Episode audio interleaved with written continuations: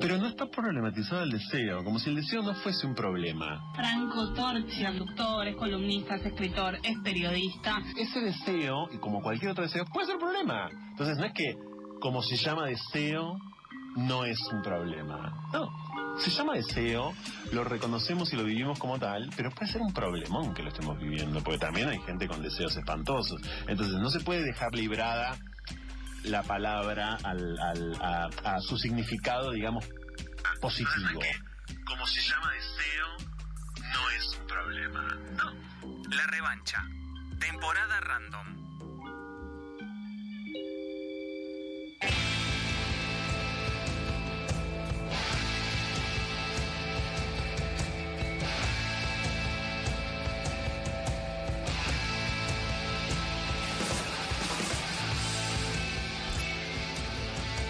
Doce minutos pasaron de las 6 de la tarde, estás en la revancha random y es el momento en que Nico González nos trae algo que ocurre, que ha ocurrido, algo que existe, algo que subsiste, algo que pasa en la ciudad de Buenos Aires. Nico. Bueno, arranco con una pregunta y es si conocen el edificio gótico que está en Avenida Las Heras Cuénaga. Sí, lo conozco. Sí, yo me acabo de dar cuenta Sí, que Mentira, también lo conozco. Lucila. Eso. Es un edificio rarísimo que uno lo, acepta como se acepta el clima, diría Borges. Pero es una rareza ese edificio. ¿eh? ¿Qué es? Eh, es algo que a mí me llamó la atención. Yo mi, lo que imaginé, yo, me vine a vivir a la ciudad acá hace 15 años. Dije como, para, debe haber sido una iglesia y de- o algo así, y bueno, terminó siendo un edificio de la facultad. Como se le, un segundo uso era un edificio de la facultad. Y recuerdo que me parecía como que estaba medio en, en una situación medio precaria o medio en peligro de derrumbe. Da la sensación de que no está terminado, digamos. También. Los vecinos, eh, algunos vecinos de la zona se persignan cuando pasan porque, Ah, excelente. porque lo gótico se relaciona con lo religioso. De hecho, los edificios góticos, que no sé, si pensamos que se nos viene a la cabeza, la, la Catedral de la Plata, Sí. Sí. que casualmente también es gótico. No hay otros edificios góticos en la ciudad, excepto de, de- digamos, de ese tamaño. Al menos no han quedado. Bueno, entonces, eh, en realidad este edificio nunca se terminó, ese es el primer dato. Se empezó a construir en 1912. Bueno, la Sagrada Familia tampoco, así que Sí.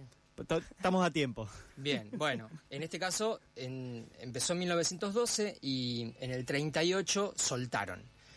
Hubo idas y vueltas. Eh, Pasaron muchas cosas en Pasaron medio. cosas, la Primera Guerra Mundial, aumentaron los costos, eh, era muy ambicioso el proyecto. En gobiernos militares.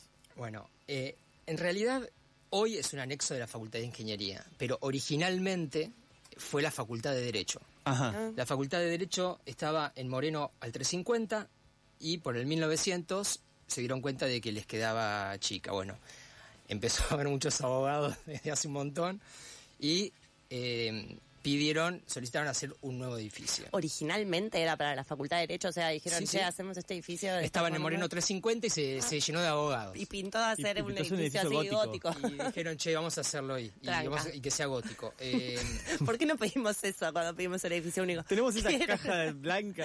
Pero quiero que sea gótico. bueno, pero ojo, porque eh, forma parte de la columna de hoy. ¿Por qué? Bien. ¿Vamos Entonces- a tener la respuesta a esa Vamos pregunta? a tener muchas respuestas. Hay más respuestas que preguntas en esta columna hoy. Increíble. Me interesa eh, saber si conocen algún mito también del edificio. Mm, yo no, no, sé que no. Sé Porque- que, sé que tengo esa idea de que estaba medio en situación de, no sé si de peligro de derrumbe, pero ahí... Bueno, eh, ese es uno, porque lo que decían es, Arturo Prince, que fue eh, el arquitecto que, que planificó el edificio, eh, lo diseñó mal. El tipo hizo los cálculos, se sentó, agarró, se equivocó, hizo las cuentas con la calculadora apagada. eh, llegaron a un punto en el que dijeron no se puede seguir construyendo, no va a soportar el revoque de las paredes, no va a soportar la estructura, esto se va a caer Eso, eso sí lo escuché. es se cierto. cancela la obra. Y el arquitecto, sin poder superar esta frustración, fa, ¿qué hizo? Se rajó Estila. un, un Bueno, corchazo. hay dos mitos sobre su muerte. Un día de mucha tormenta en la ciudad autónoma de Buenos Aires, que en esa época no era Me- ciudad autónoma. Me encanta eso, me En encanta eso. 1939, el tipo llovía, tenía la llave del edificio, por supuesto, Obvio. entró, no había nadie en esa zona de Recoleta, fue al lugar más alto del edificio y se tiró. Pero no es que se tiró, se tiró mirando al edificio. Uf. Ah, o sea que Como se para que todo sea más gótico, romántico. Como y- espalda, complicadísimo. Se tiró de espalda. Ese, Claro. ese es uno de los mitos que habla de su muerte. La otra muerte. Totalmente inchequeable, pero bueno. totalmente chequeable, salvo en esta columna. el tipo se mete un corchazo sobre los planos del el edificio fallido. Todo primer capítulo de serie de Netflix. En el edificio. Absolutamente. O sea, por supuesto en el edificio. Obvio. Me Todo gusta más la primera, edificio. así que vamos con esa. Los otros mitos son académicos No, me y es que la estu- estudiantes de ingeniería que decidieron retomar el proyecto y rediseñarlo y se pusieron a trabajar con eso jamás se recibieron.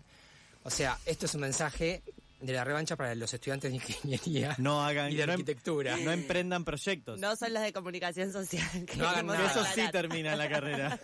claro. Bueno, eh, entre un montón de, de mitos más que, bueno, que, que se den estos mitos en un edificio gótico también. Es como que Sí. es, es un tobogán para el mito ese Claro. edificio. Eh, ¿Para qué uno hace un edificio gótico si no es para que existan mitos en función de él? ¿no?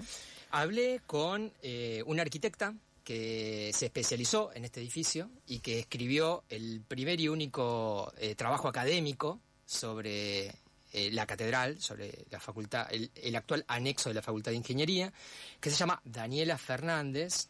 El texto lo recomiendo, se puede googlear, porque tiene fuentes historiográficas, fuentes primarias, un relevamiento in situ de los, de- del edificio, o sea que es un trabajo muy serio. Y ella tiene algunas hipótesis de por qué todos estos mitos. Mi hipótesis, de alguna manera, es que en este momento el gótico, no digo que sea igual, no, que equivalga a, fantástico, pero mm, creo que está mucho más dotado de un contenido fantástico eh, que de otra cosa. Entonces, para mí, el mito de la muerte, de alguna manera, tiene que ver con, con eso, con que un edificio de, este, de estas características, ¿sí? Eh, apela, ¿no? Como eh, varios escritores lo, lo definen como al lado oscuro de la imaginación. Entonces es como que si fuese un soporte, ¿no? Este edificio gótico que necesita tragedia, necesita oscuridad. Tragedia y oscuridad. Bueno, hagamos un repasito rápido por quién fue el ingeniero civil y arquitecto que planificó el edificio. Les dije que fue Arturo Prinz. Es un uruguayo que se, nali- se nacionalizó argentino eh, en 1929. Es, eh, nació en Montevideo en 1877. Se recibió de muy joven en- de ingeniero civil a los 22 años y se formó en la Escuela de Bellas Artes de París y de Roma. Un capo el tipo. Además de este edificio, obtuvo premios, eh, fue profesor de la facultad de arquitectura, en fin, recibió honores. Y eh, aunque dejemos el, eh, el- la, la resolución de su muerte para el final, adelantamos que murió el 5 de octubre de 1939 a los 62 años. Bien. Aclarado quién fue la persona que diseñó el, el edificio, una breve línea de tiempo sobre el edificio. En 1895, les decía, la Facu de Derecho se llenó de abogados, dice, deciden hacer un nuevo edificio.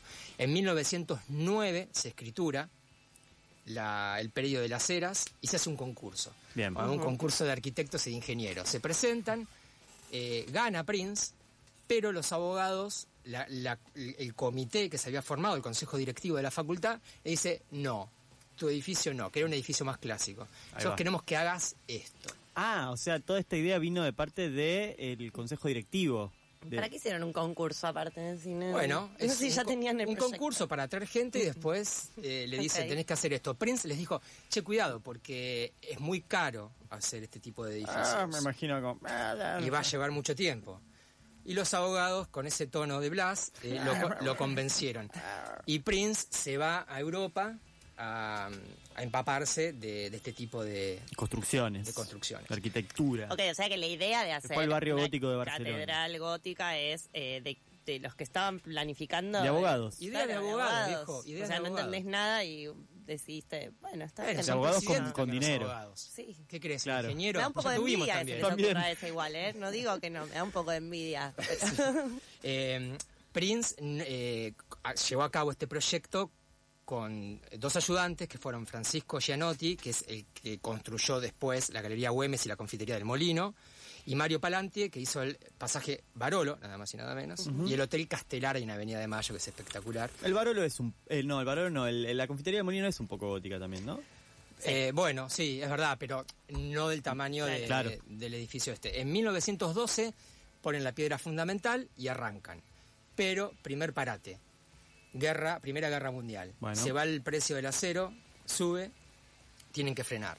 En 1922 retoman. En 1925 se hace una inauguración parcial, estaban un poco ansiosos. Y en 1939 deciden soltar porque los abogados dijeron estamos tardando mucho, no se está logrando eh, y queremos hacerlo ahora en, en la avenida Figueroa y Corta. Pero, lo que se te cante, no mamita. saben nada. Hacé lo que quieras, bueno, la guita la consiguen. Y mm, en 1948 se la ceden a la Facultad de Ingeniería. Ahí va. La hipótesis que, que hoy planteaba, que planteaba Lu. ¿Por qué lo gótico? Bueno, ese estilo no se usaba en esa época, más que para las catedrales, que, que dijimos hoy, eh, Catedral de la Plata o la de San Isidro. Entonces, ¿por qué lo hacen? Bueno, Daniela Fernández junto al arquitecto Mario Sabugo publicaron en una revista que se llama Suma Más una explicación para esto. Se venía la reforma universitaria.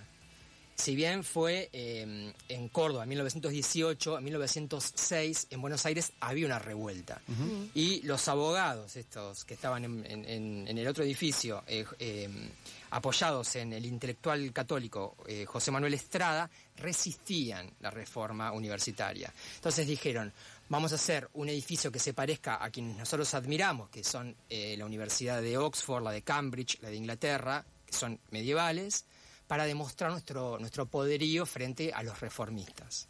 Ah, mira, era toda una cuestión de a ver quién es- la tiene más, Más gótica. Gótica. más gótica, ¿no? Por decirlo de alguna Sí. manera. Bueno, eh, esa es la explicación de por Mirá. qué se mandaron con esa edificación, pese a lo que les había recomendado Prince. Otra hipótesis sobre Ah, por Cero ganas de popularizar, ¿no? El inglés. no, no, está bien. Ahora, una hipótesis de por qué no pudieron. En 1912 decíamos, se fueron los costos del acero y eh, era una obra, una obra complicada. Y acá Dani Fernández, que pidió que la presente así, yo le dije el nombre completo, Dani Fernández da una explicación. lo eligen a él como arquitecto, pero rechazan su proyecto.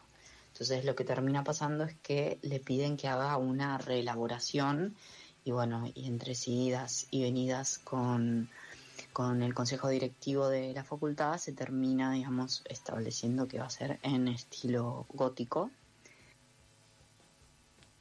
Dani Fernández tiene una hipótesis también interesante sobre por qué se paró la obra en los 30. Más allá de que lo económico fue, fue lo principal, eh, recordemos que tenía un estilo gótico y que eso eh, no, eh, se usaba solo en las catedrales. Lo que está en, en- las actas de la Facultad de Derecho y, y demás. Eh, había un tema económico, ese edificio ya empezó mal porque se empezó a construir sin fondos. Eh, bueno, sí, la Primera Guerra Mundial, y era un edificio muy ambicioso, eh, se tuvieron que desarrollar técnicas para hacer eh, ciertas estructuras, ciertos cerramientos. Eh, bueno, la verdad es que fue un dolor de cabeza para, para la Facultad de Derecho, para la UBA. Bueno, finalmente, ¿qué pasó con Prince? Eh, nada, no, no se suicidó. eh, Ah. Este arquitecto reconocido y exitoso y talentoso murió en el Sanatorio Podestá, en la ciudad de Buenos Aires, a causa de una afección intestinal. O sea que desacreditados todos los mitos. Muy poca con los que mística. empezamos. Poca mística. Pero bueno, es lindo de ir a conocer, se puede entrar a Avenida Las Heras 2214.